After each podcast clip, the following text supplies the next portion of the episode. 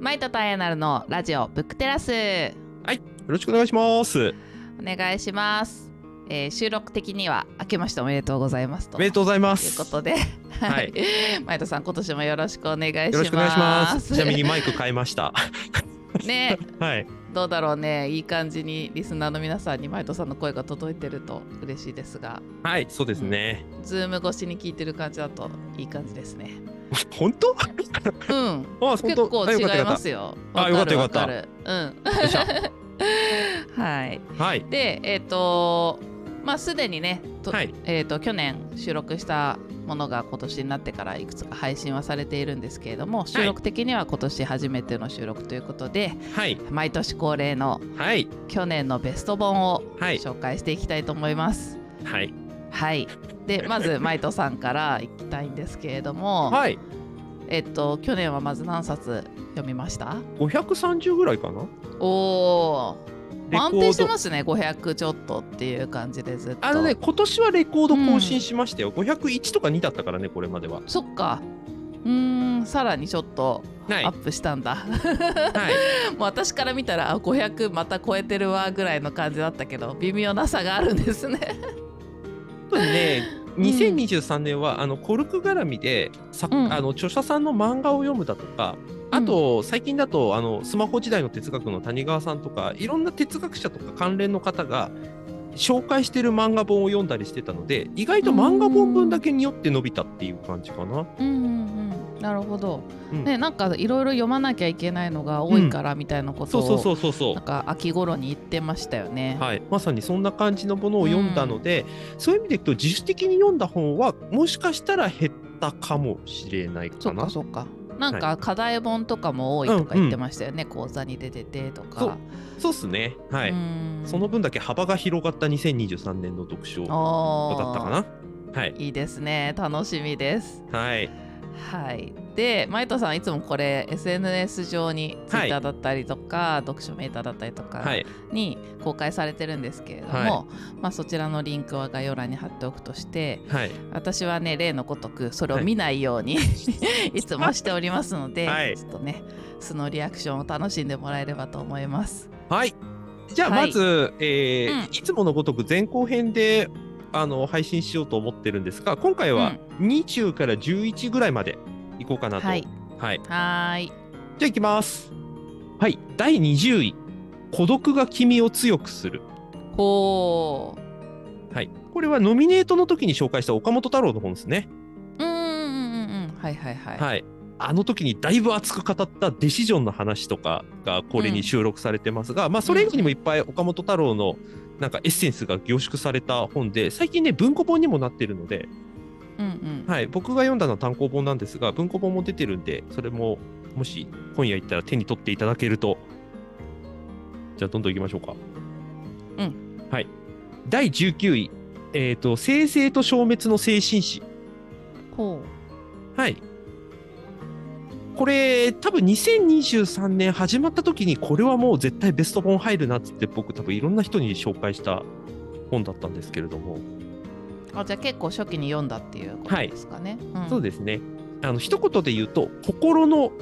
歴史の本うんと思ってもらっていいかと思います。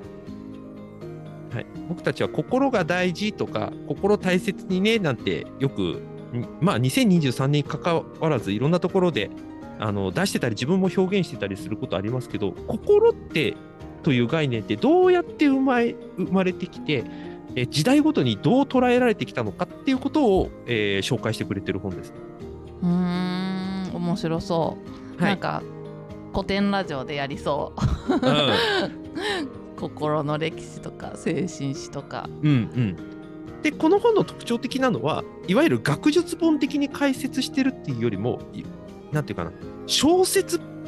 というか叙述詩みたいな感じで書かれているのでなんとなくその学問を勉強しているというよりはなんか一つの物語として読んでる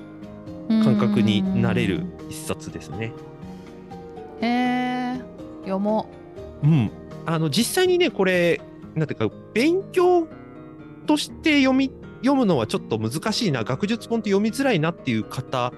にも結構読まれていていろんな著名人の人それこそ元元っていうかアスリートの為末さんが読んで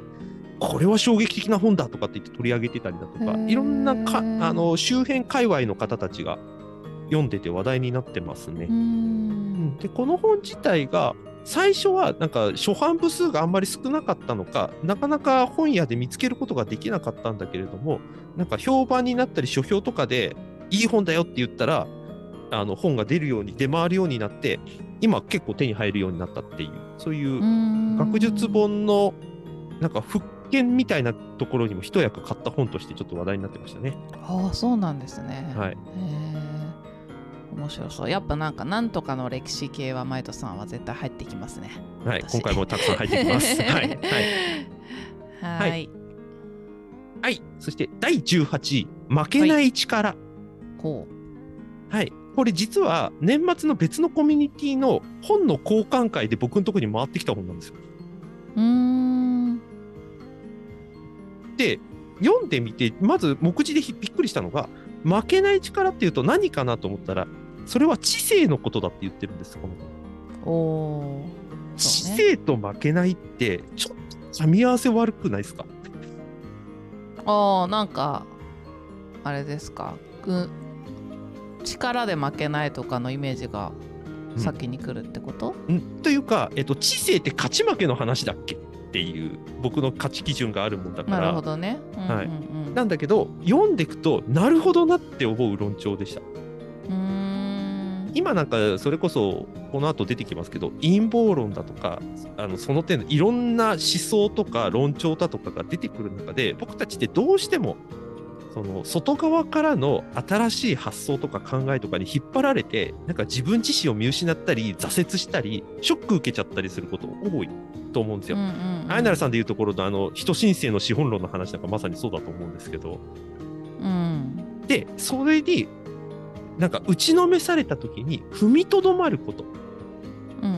ん。そういろんなことを言ってそれはすごくわかるんだけれどもでも譲れないポイントが自分の中にはあるだとかじゃあ自分にいる価値がないかっていうとそういうことじゃないよねっていう踏みとどまる力のことを知性って呼ぶんじゃないのっていうことを定義してる本ですね。おおそうなんだ。うん。なんか知性を持っているとまあいろんな知識とか知ってることがあると、はいそこで踏みとどまれるってことかと思っちゃった。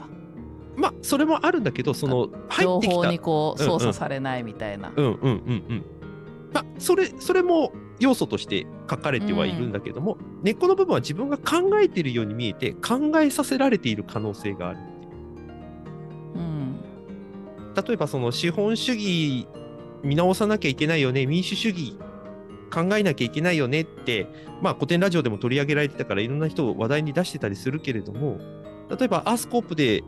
資本主義編で出てきたのは、資本主義よりも実は民主主義が問題なんじゃないのって、だんだん論点が絞られてきたときに、うん何を考えていて、僕たちは何を信じていて、何を信じられるのかっていうのが分かんなくなってきて、混乱したりする時がある。うんその時に踏みとどまれるもの何かっていうことが自分にとっての知性だっていう捉え方ですうね。ん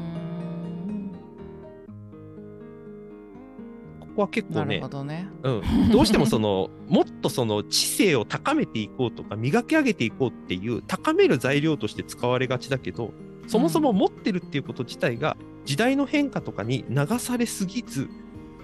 踏みとどまれる力として作用しているもんなんだよっていう感じのことですかね。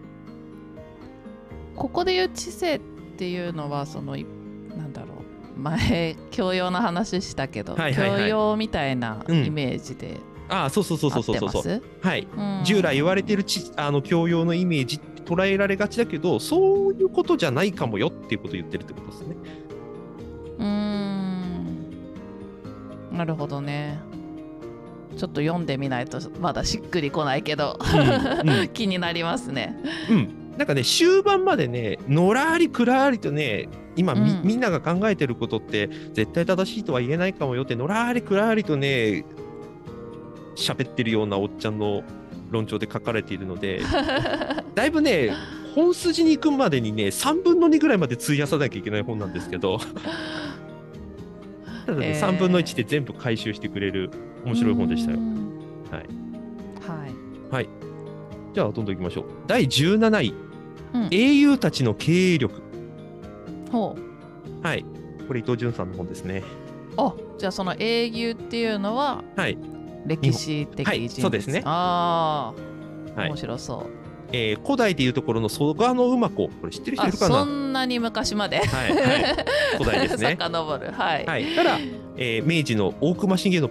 まで、うんうんうんはい日本史の中で英雄と呼ばれている人たちを経営力っていう基準で、えー、と採点をするという本意欲的な本です。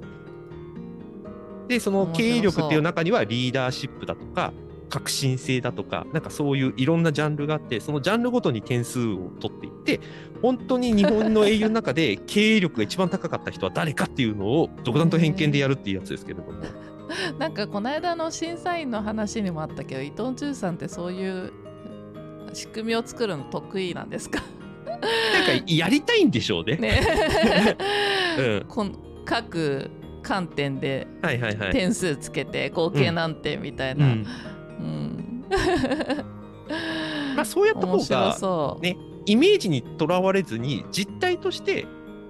あの部門別にさ見てみるとあこの人はこれがすごく優れているけどここの部分が劣っているからこんな失敗しちゃったんだなっていうのが因果関係的に分かりやすくなるっていうのは、うんすごくく読み読んでて納得感が出る。そうですうんねエピソードトークだけじゃなくて、数字でこう分析比較されるとはい、より納得感が出ると。そうですね。で、しかもそれって、あの絶対性のあるものじゃないので、例えば古き体制を打ち壊す役割の人もいれば、壊したものを整理して、ちゃんとした仕組み作りをすることの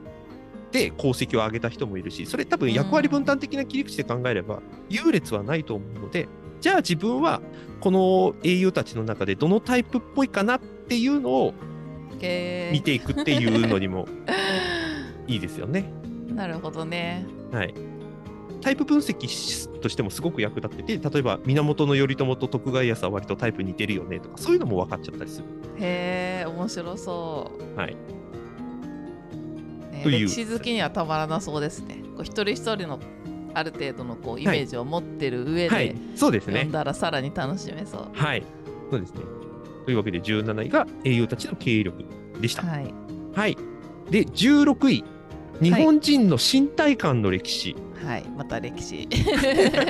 ノミネート本の時に確か紹介しちらっと紹介したかと思うんですけど養老たけし節炸裂の一冊ですね。今年養老さんすごい入ってますね。そうですね。実はもう一冊入ってますけども、この後。そうなんだ。はい。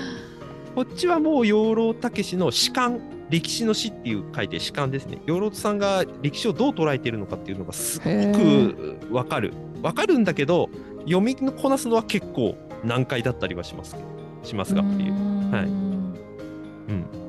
面白かったですよ。江戸時代を前後でうん日本人の価値観が一変したっていう養老さんの論調はなぜそう言えるのかっていうのを結構がっつり解説してくれてる本で。面白そう。はい、僕の歴史観もだいぶこれでゆなんて揺れ動かされる一冊でした。すすごい。いそういうのいいですよね。やっぱなんか自分のこうんう感価値観が変わる本っていうのはいはいはいはすごい印象に残りますよね。うん、そうですね。だからあのこの番組ピンチヒッターで来てくれたあのねぼすけさんの言ってることをそのまま使うんだったら俺を任せてほしいっていう 俺を揺れ動かしてほしいっていうニーズがもしあるとしたらもうぴったりの一冊でしたねこれはね。へまあそういう意味で言ったら次次の15位なんかもそれに当たるかな。創造性はどこからやってくるか。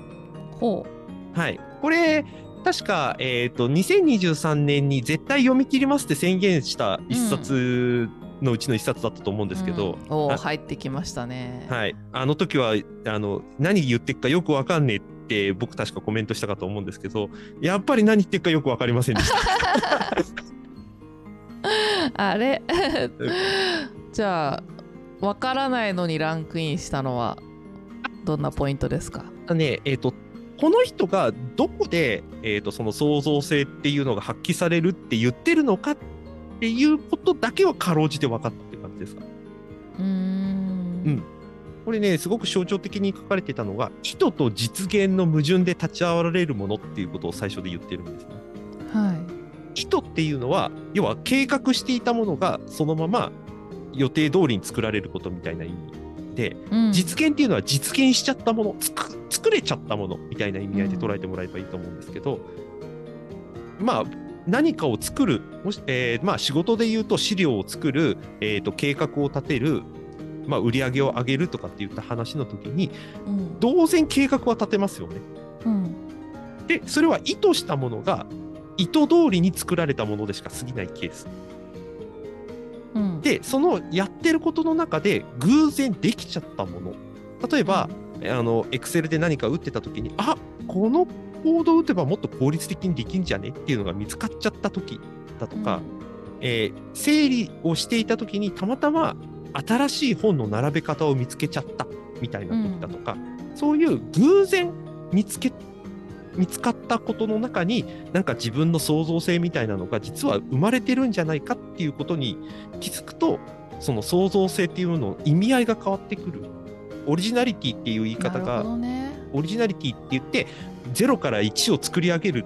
だとかなんかものすごくゼロベースで物事を組み立てるっていうこともすごく大事なんだけど意図したものが意図通りに生まれなかった時に僕たちはそこに何を見出すのかみたいなことを結構がっつり研究してる人っていう感じです。うー。ん。ああ面白い。なるほどね。なんか作ろうと思った新しいものが作られるんじゃなくて、うん。こうふと偶然出会ったように見えてるものが、実はその、ふと出会うっていうのはうん。自分の観点で出会ってるから、うん。それこそが創造性なんじゃないかみたいなそうですね。ことかな。はい。うん自分が重視してなかったものが、えー誰かに評価された時もしくは重視してなかったんだけどよく見たらこれできてんじゃんって思って自分の観あやなるさんのさっきの言い方でいくと観点を切り替えてみた時にあれこれってなんかすごく自分にとって斬新なものできてるじゃんっていう気づきを繰り返していくと、自分の創造性みたいなもののパターンがちょっと見えてくるんじゃないのっていうような話ですね。ん面白そうん、結構ね、かなり抽象的な言い方で言ってるので、具体例のところをちゃんと引っ張ってこないとなかなか理解できないんだけど、でもね、うんやってることはなんとなくで、ドキドキというかワクワクさせるような、う。うんはい、話になってるのが特徴ですかね。お次、第14位、形成可能性の哲学。はいこれ気になってますよ。はい、東さんのやつですね。これも確か年内に読みますよって言った本のやつだったと思うんですけど、うん、これね、なんで定性かっていうのがすっげえ重要で、うん。うん、で、これはもう古典ラジオでずっと言ってる、続けてることですけれども、例えばその老いと死のやつだとか民主主義とかもそうでしたけど、私たちが信じてたりこうだと思ってたものが実は起源たどってみると、そうじゃなかったって言った時に、うん。僕たちはその概念の前提自体を疑うというかうーんとそれが本当に正しいことなのかっていう視点を持つことをだんだん覚え始めてきてるんだと思うんですよね。うんうん、でそうなった時にじゃあそのそれのこういう時代の時に大事なのは哲学だっていう話ちょこちょこ出てきますけどうん。じゃあこの哲学だって前提となってる概念僕たちが考えてるものと違うんじゃないのっていうことを敷き詰めて見ていくと実は哲学自体も見直さなきゃいけないんじゃないの？っていう話が出てくるんですね。ああ訂正可能性ってそういうこと？そう。哲学にを訂正。自体。そう。へえでもそれって違ってたとしてもじゃあ哲学自体がダメなのかっていうとそういうことじゃなくて今の僕たちにアップデートしていく。もしくはうん。その切り口がどこで外れたのかどこでずれたのかってことが分かれば訂正すればいいじゃん。っていううん。結構スクラップビルドに近いような考え方が提示されているのがこの訂正可能の哲学っていう感じ。うーん。これ観光客の哲学を読んでいなくてもはい。読める内容でした、はいはい読めます読めますつ。ながりもあるもちろんあります。うんはい、というかこの本のきっかけがねてるもん あそうそうそう。この本のきっかけがそもそも観光客っていう概念で、えー、と可能性としては提示できたんだけども、もうちょっと深掘りしていきたいっていう意図からなんか作られた本らしいので、これまでの東さんの本を読んでる方はもう割と響く内容だと思うしそれこそさっき言ってた教養の話じゃないですけど、えー、とビジネスマンにとって役立つなんとかの教養っていう本がいっぱい出ててもやってる人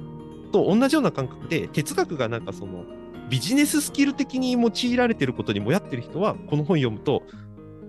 またもう一回哲学とは何かに立ち戻れるかもしれないっていう感じですね。読みます。読みたいのがまたね、例のごとく増えてるけどさ。はい、そうですよね。はい はい、そしてはい第13位、身体は考える。ほい。はい、去年もちょ去年というか一昨年も取り上げてました、えー武術家のお二人の本です。なんか毎年さ、うんちょろっと入ってくるんだよね、この武術系。そう、身体性のやつですね。はい。これね、身体性が大事ってよくうん言われているんですよ、実は、界隈では。いろんなその、それこそ超相対性理論でも、なんかたどり着くところは身体性大事だよねってよく言ってたりするし、うーん。うん、古典ラジオでもなんか身体性大事って言ってたりするんだけど、じゃあこの身体性って何ぞやっていうことが、僕この本読んでようやく腑に落ちた。うーん。で、その身体うん。し身体性っていうのは自分が、えー、とそれこそハーモニーの話とよく似てるかな。覚えてます？ほハーモニーは最近読んだんで。はいあのハーモニーって身体の管理というかケアみたいなものを外部委託しちゃってる世界だっていう話でしたよね、うん。だから本当はお酒3杯飲みたいんだけど2杯までしかセキュリティ的に管理 OK もらえなかったから飲み屋で3杯目って言っても止められるみたいな世界だったと。うん。だけど私は3杯目飲みたいんだと。うん。それは体にとってマイナスなことかもしれないけど飲むことで明日も頑張りたいと思うんだってうん。意図があるよねっていう話とうんとそのハーモニーの世界観との話を確かその時に話したと思うんですけど要するにこの身体性っていうのは自分自身で何かを引き受けるっていうことに近いことだと思ってもらえればいいかと思います。うーん。うん。もうちょっと。体の話？身体性の身体は体って書くけど。はい。体ってことですね。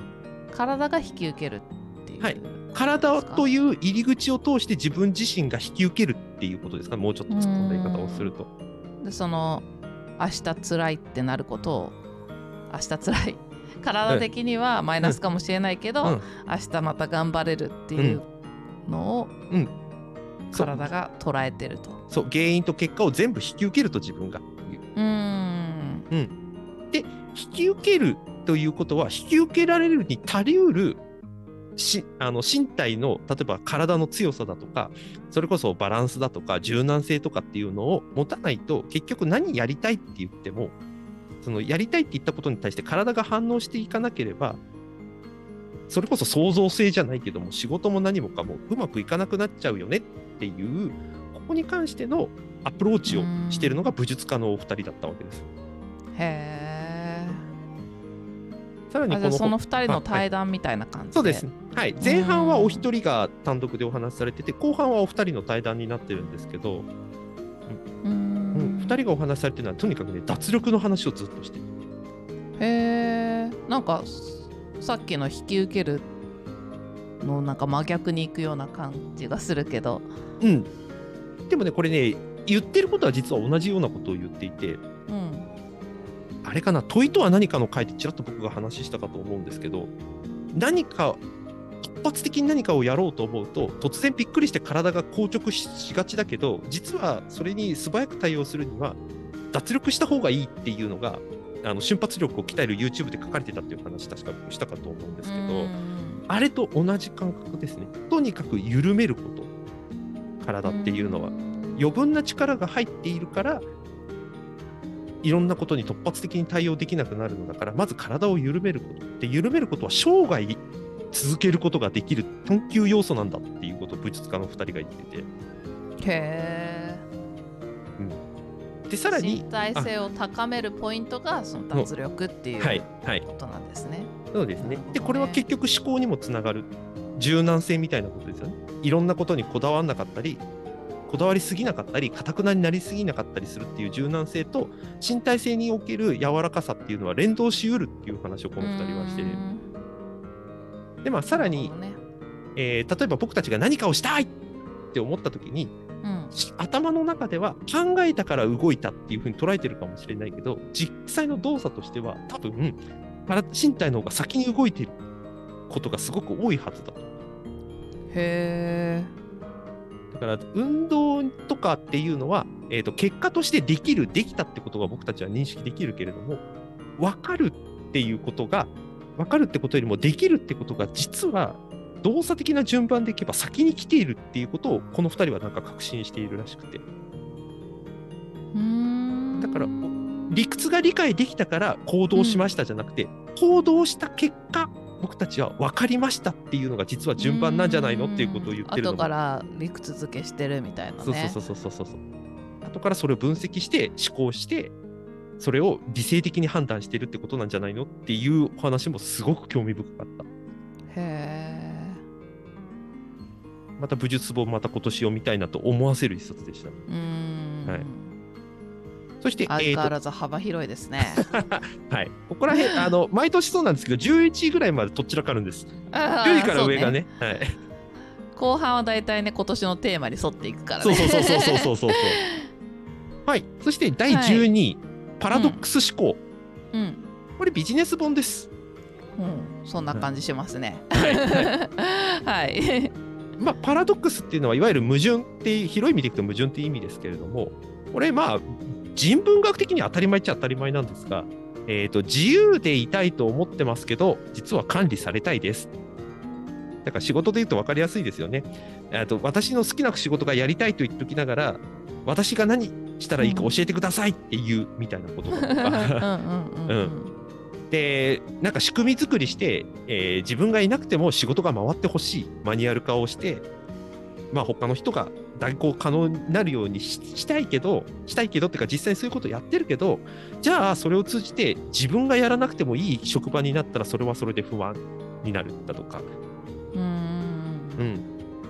なんかひそれこそ身身も蓋もないけど警察とか医者とかも極論言えばそうですよね。なんていうかな患者がいなくなったら医者っていう仕事は必要なくなるし犯罪者がいなくなったら警察っていう仕事必要なくなるんだから本来であれば彼らは職をなくすために仕事をしてるとも言い切れるんだけどでもまあ相対的になくなれないからっていうのもあるんだけどそれぞれの使命感によってまあやってるであろうっていう職業だっていうのがありますが、まあ、こんな感じで意外と矛盾してることが世の中にはたくさんあるのになぜか僕たちはその矛盾をどっか一つの方向に無理やり押し込めてやっちゃってるもんだからどっかでバクるんだっていう。うん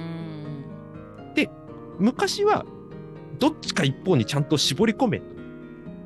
いわゆるあの文人思考でいくところの文人するんじゃなくて一つのあなたのパーソナリティに絞り込めみたいなことを言ってたけどこれ両存することは全然間違ってないし人間なんだからしょうがないじゃんと。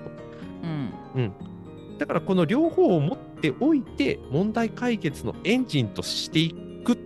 ていう切り口で、えー、とソリューションを提示してくれるっていうなんかビジネス本と人文学のなんかそれこそダブルエンジン的な感じの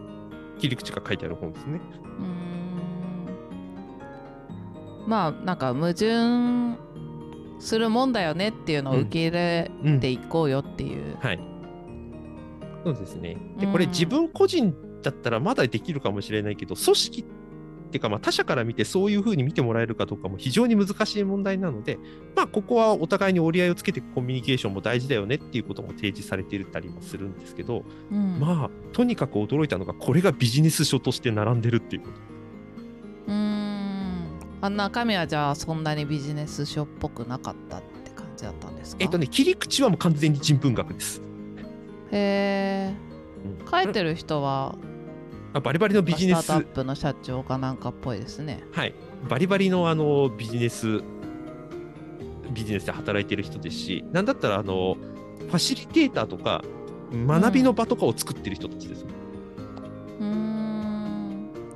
でも人文的なのがなんかそういう、うん。結構そういうことに興味がある人たちなのかな。うん、そうだそうだと思います。引用とかもはい。人文系だはい。ったんですか、はい、もう入ってきますしへね。なんかつくづくその哲学だとか人文学がビジネス領域に入ってきて、その切り口を持ってなんていうかなコミュニケーショントラブルとかをなくしていこうっていうなんかもう古典ラジオの深井さんの言ってることがもうそのまんまビジネス書になんか並ぶようになってきた時代っていううん。面白い時代になってきましたよね、本当に。ということを感じさせる一冊でした。なるほどさあそして第11位、ものがわかるということ。あい。ヨロさん。はい、はい、さっき言ってた2冊目。あこれ出ました。11位なんだ。もっと上かと思った。結構ね、何回も良かった良かったって話を聞いてた気がしますけど、うん、多分なんかね、これが11っていうのが僕の中で逆にすごいポイントで、うん。これが土台になってベスト10が決まったっていう感じです。へえそれをこう超えてくるのがその後どんどん出会えたんだはい、そうですね。で、この11のものが分かると言っていること、うん。分かることも実はこれ身体性の話をしていて、うーん。あの分かることなんか一生ないとかもうボンとかって言うっていう養老節も炸裂してますし、うん。はい、じゃあ、えー、とこの本で一番衝撃的だったのは個性って何ですかって養老さん聞か聞かれたらこ答えてるのは心とか思考だってみんな言ってるかもしれないけどそうじゃないと。うん。身体なんだと。個性っていうほこれ他の本との解説話をしながらいくとすごく分かりやすいんですけどまあ心はね19位でちょっと紹介した本とかでも出てくるんですが心って実体が見えないから、僕たちはその感じたものを心で感じたっていうふうに捉えている部分があるんだけどそれは心でっていう共通概念が相手となんか一定量分かり合えるから心で感じたっていうことを僕らは相手に言えるわけです。ううんで考えましたっていうのは考えたっていう表現が相手にとってもあ考えたって要はこういう感じで捉えたのねっていうことがなんとなく共有できるから考えたとか思考っていう言葉が使えるわけです。相手に届かないとその言葉って、が海外語を喋ってたら全然何言ってるか分かんないっていう話と同じになっちゃうから。ってことは同じにする概念なんです相手と。心も体思考もっていうことは。個性じゃないんです。その人しか持ってないものじゃないんですよ。うんじゃあその個性って何ですかってことは、ほら、み人みんな違う見た目持ってるでしょ？だから個性っていうのは違いなんだから違いって何かって身体なんです。分かりやすいでしょ？みたいな感じで書いてくれてって。えー、なるほどそうまあ、言われてみればね。えーでもそんなで心も思考も同じになることなんて結局ないから個性なんじゃないのって思っちゃうけどなあほら心とか思考の中身は違いが出ることはあるかもしれないけど、うんその違いを認識するためには心でとか思考でっていう入り口でそのワードを使わないとそその人がどこでなそれを捉えてどこでそれを感じたのかっていうのが分かんないでしょってことを言ってるってことです。うんじゃあその心とか思考っていうのを引き受けてるものなんですかっていう話が結局さっきのあの身体の話に戻るわけです。そうね。だって心とか思考ってまあ存在しないもんね物理的にはね。はい、その身体が引き受けてるものをうん。こう抽象化してうん。共有共通語として使っているだけで、うん。だから身体なのか。だからあるものなんですかっていう話になった時に個性があるっていうそのあるってどこにあるのっていうのが一番はっきり分かるの身体でしょっていういかにもその解剖学とかやってる養老さんらしい。分かりやすいっていうかはっきり見える違いっていうのを提示してるっていうのはまさにっていう感じでしたね。うん。うんこれも気になっているけどまだ読んでないので読もう、はい。気になってるやつばっかりだからもう何ともうがない。な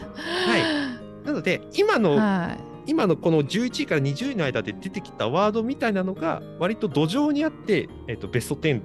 ていうのをあの次回聞いていただけると、うん。なるほどねって感じになっていただけるのではないかなと思ってます。ここからのね流れがどうなっていくのか楽しみですね、はい、というわけで、はい。こ今回のブックテラスは一旦ここまでにして次回ベスト10をご紹介したいと思います。はーい。ありがとうございまはい、したありがとうございました。